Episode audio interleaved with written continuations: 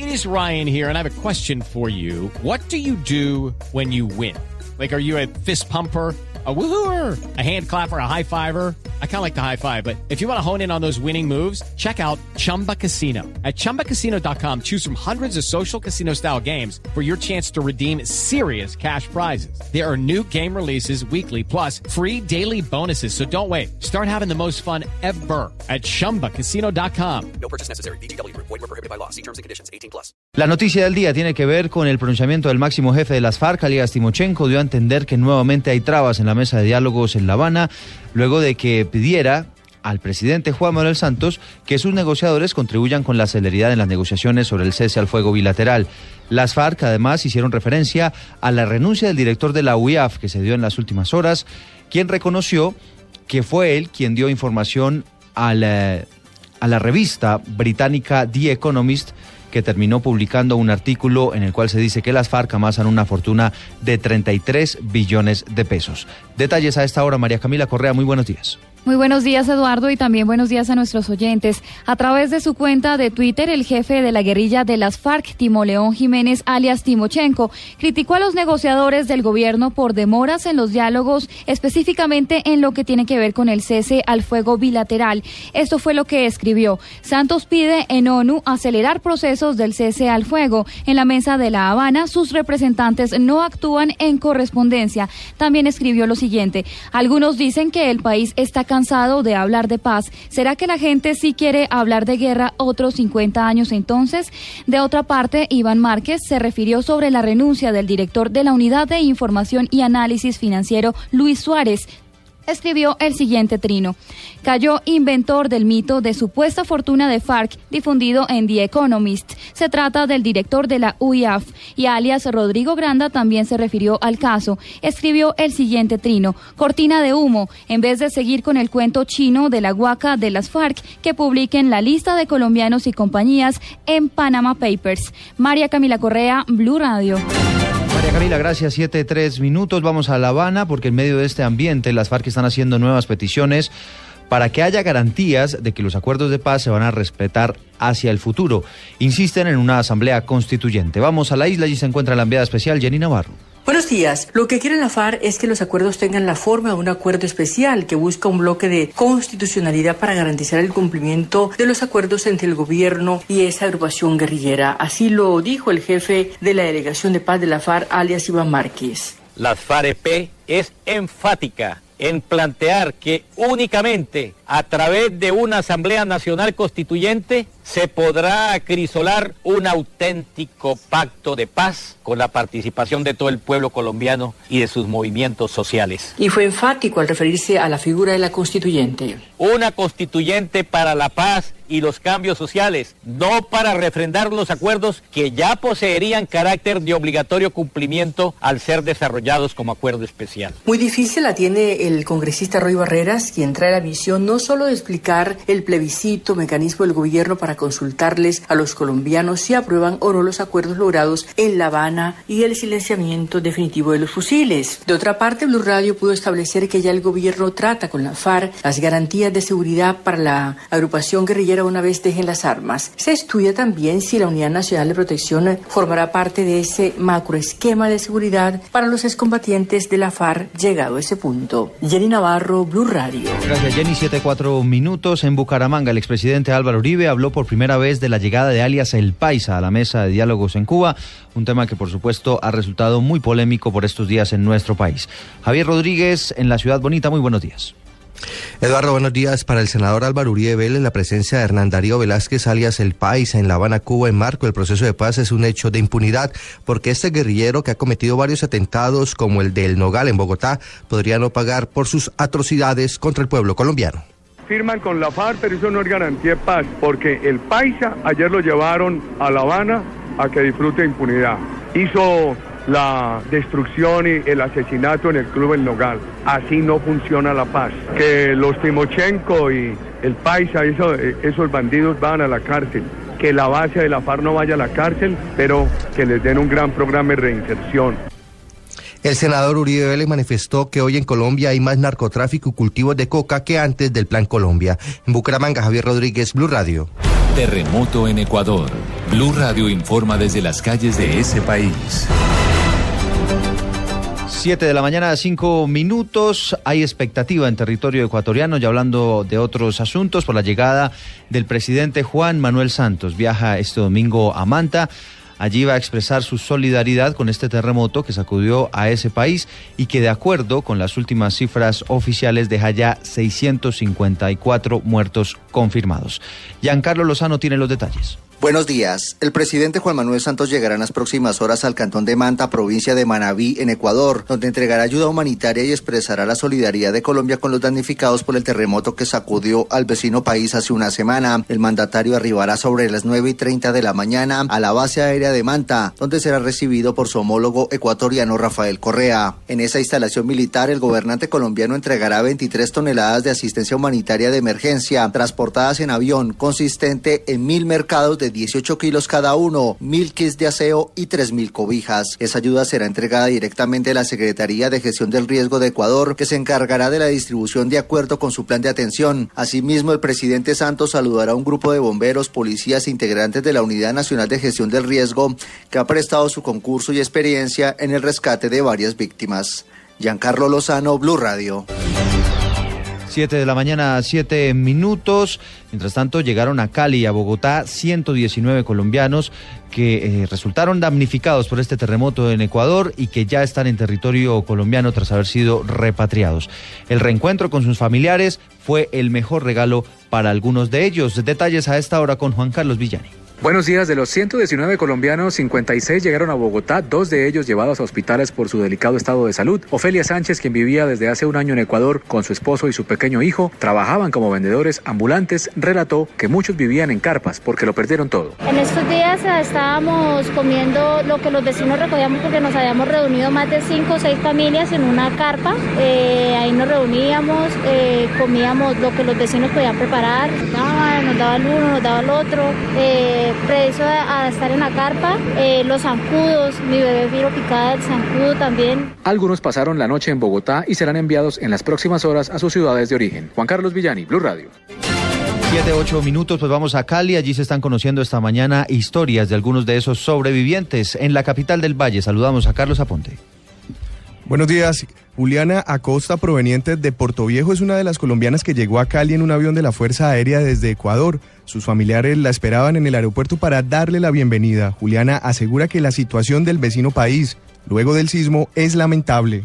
Prácticamente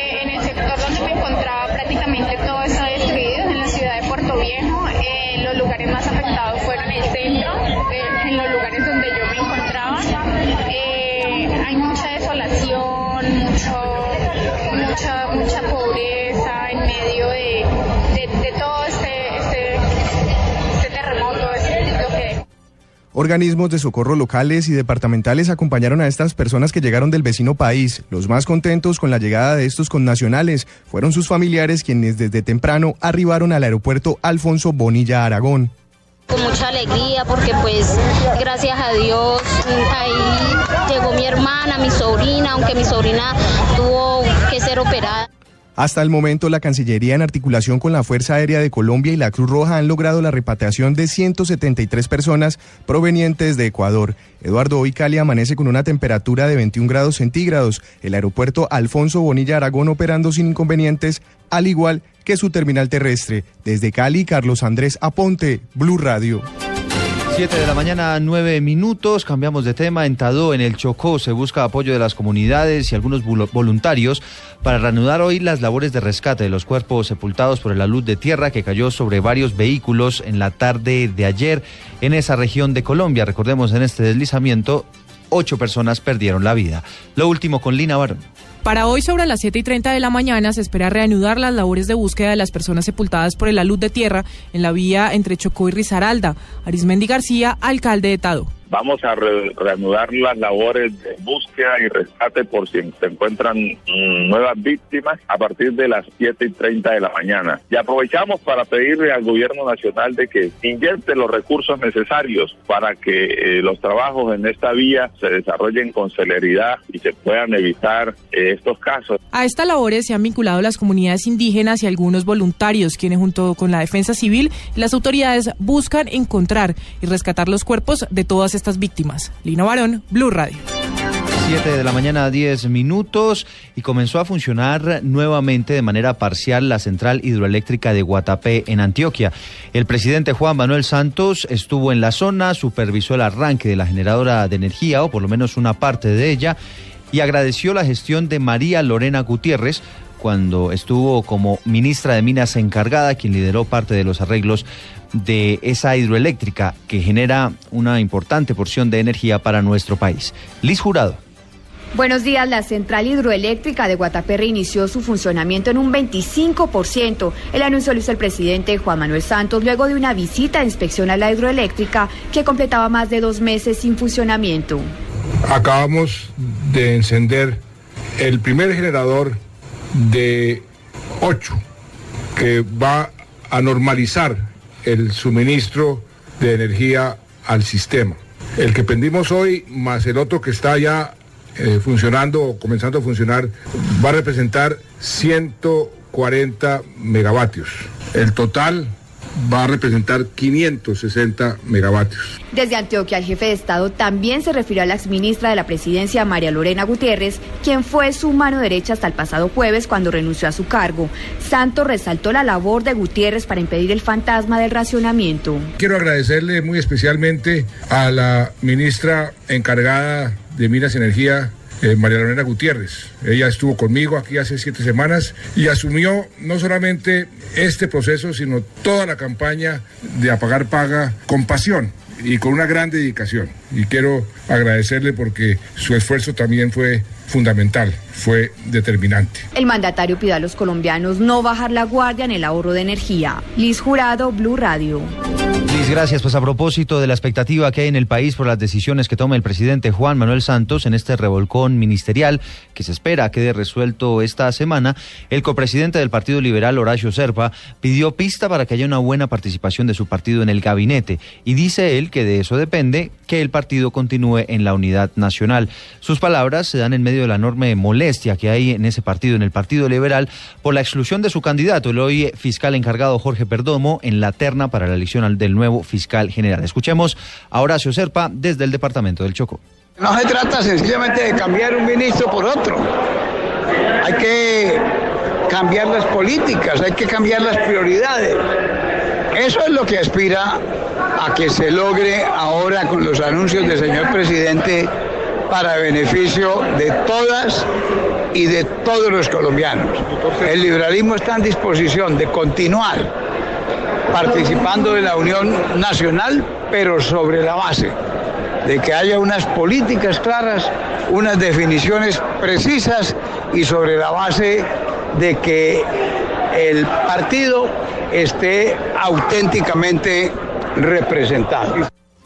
7 y 14 minutos de la mañana. Vamos al departamento del Atlántico. El gobernador de esa región de Colombia está liderando una serie de críticas al gobierno que se están lanzando desde la Federación de Departamentos porque le están exigiendo responsabilidades a los departamentos y a las gobernaciones en el marco de los programas de alimentación escolar, pero dicen ellos que no les están dando la autonomía financiera. En Barranquilla, Diana Ospino. El gobernador Eduardo Verano consideró que el contrato de alimentación escolar no está bien manejado y les quieren pasar la papa caliente. Por eso, en reunión con el Ministerio de Educación y organismos de control realizada ayer en Valledupar, propusieron que, se que asuma el Estado el manejo del sistema, no los gobernadores, ya que los recursos que le giran no son suficientes y no hay cómo financiar los meses que quedarían faltando. Esa no era una responsabilidad de los alcaldes, esa no era una responsabilidad de los gobernadores, esa era una responsabilidad del gobierno nacional. La financiación no puede ser con las regalías, porque doctora Milcar, explique usted que viene un recorte de las regalías. Entonces quiere decir que la financiación está desfinanciada. Quiere decir que tenemos tres, cuatro meses en los cuales hay un desastre. Y en cualquier momento toman la foto, toman el video y entonces empieza la persecución de brujas contra los alcaldes y contra los gobernadores. Por su parte, el director ejecutivo de la Federación Nacional de Departamentos, Amílcar Acosta, señala que el Ministerio de Educación le trasladó a los departamentos la responsabilidad de la ejecución del PAE, pero sin recursos, violando lo que establece la Constitución. Y Eduardo Barranquilla amanece con una temperatura de 26 grados y el aeropuerto Ernesto Cortizos opera con normalidad. Desde la capital del Atlántico, Diana Ospino, Blue Radio. 7.15 minutos, gracias Diana. Y nos vamos a Medellín. Allí la Policía Metropolitana está anunciando un acompañamiento en más de 900 puntos, donde hoy habrá votaciones para la elección de los representantes de las juntas de acción local. Kelly Arango, buenos días. Buenos días. Tras las múltiples denuncias de la comunidad sobre presuntos sobornos e intentos de fraude para las elecciones de juntas de acción local, la policía confirmó que hará presencia en todos los puntos de votación para garantizar normalidad en la jornada de hoy. Así lo afirmó el comandante operativo de la Policía Metropolitana, coronel Diego Vázquez. Se tienen identificados 950 puestos de votación en toda el área metropolitana. Tenemos priorizados 160 puestos de, de estos y en todos vamos a tener un cubrimiento por parte de la Policía Nacional durante todo el evento. La, prioridad por parte nuestra es garantizar la seguridad y que estas elecciones igual se presten de la mejor manera. El coronel Vázquez manifestó que los sitios priorizados serán los de mayor número de votantes e indicó que no han recibido denuncias sobre grupos al margen de la ley que quieran entorpecer la jornada que se realiza este domingo. En Medellín, Kelly Arango, Blue Radio. 7 de la mañana, 17 minutos. Hablamos ahora del resumen internacional que empieza con el Papa Francisco que se ha pronunciado hoy desde la Plaza de San Pedro y le está pidiendo a los jóvenes que no piensen en amores de telenovela, sino en amores de la vida real. Malena Estupiñán. Buenos días, Eduardo. Así es, el Papa Francisco lanzó hoy un llamamiento en el Vaticano a miles de adolescentes a los que pidió que luchen por un amor concreto y no uno de telenovela y que rechacen ver la felicidad como una aplicación que se descarga en el celular. El pontífice defendió que el amor es siempre concreto, sino es una telenovela. Además, invitó en una misa organizada para adolescentes de edades comprometidas entre 13 y 16 años a que estos acepten la invitación de Jesús para ser sus discípulos. Y en otras noticias, Corea del Norte reconoció hoy que probó con éxito un misil balístico lanzado desde un submarino, lo que supondría un importante avance armamentístico, mientras que Seúl condenó el ensayo y pidió una respuesta apropiada ante el mismo. Por último, en este resumen internacional, el presidente de Estados Unidos, Barack Obama, llegó hoy a Alemania para defender junto a su anfitriona Angela Merkel las actuales negociaciones para un acuerdo de libre comercio entre la Unión Europea y Estados Unidos. El avión Air Force One proveniente de Gran Bretaña aterrizó en la ciudad de Hannover. Obama y Merkel tienen previsto inaugurar en esta ciudad la feria industrial más importante de Alemania. Malena Estupiñán, Blue Radio. 7 de la mañana, 18 minutos y cerramos con información deportiva. Los resultados de la jornada. Patriotas le ganó dos goles a cero a Jaguares. Cortuluá venció dos goles a cero al Atlético Nacional. El Junior empató en casa 1 a 1 frente al Chico y en Bucaramanga, el Bucaramanga empató 1 a 1 frente a Millonarios. En estos momentos está corriendo la clásica Lieja Bastoña Lieja, con participación de tres ciclistas colombianos. Información deportiva con John Jaime Osorio. Harlinson Pantano como cabeza del IAM, Carlos Betancourt como primer escudero del gran favorito Alejandro Valverde en el Movistar y Sebastián Henao como punto de apoyo para el británico Christopher Froome en el Sky son la cuota colombiana en esta carrera que desde las 8 de la mañana transmitirá el canal Caracol. La Lieja Bastoña Lieja es la decana de las clásicas de un día en el ciclismo mundial. Son 253 kilómetros con 10 pasos de montaña en la segunda mitad de la carrera y con un ascenso corto a la Ruena Yacht a menos de 3 kilómetros de meta. Valverde, Dani Martin, Christopher Froome, Kiatowski y Purito Rodríguez están en la baraja de favoritos. La Lieja Bastona Lieja se corre en territorio de Bélgica y Luxemburgo y es el quinto de los cinco grandes monumentos del ciclismo y la tercera carrera del tríptico de las Ardenes. El ciclismo con John Jaime Osorio en Blue Radio.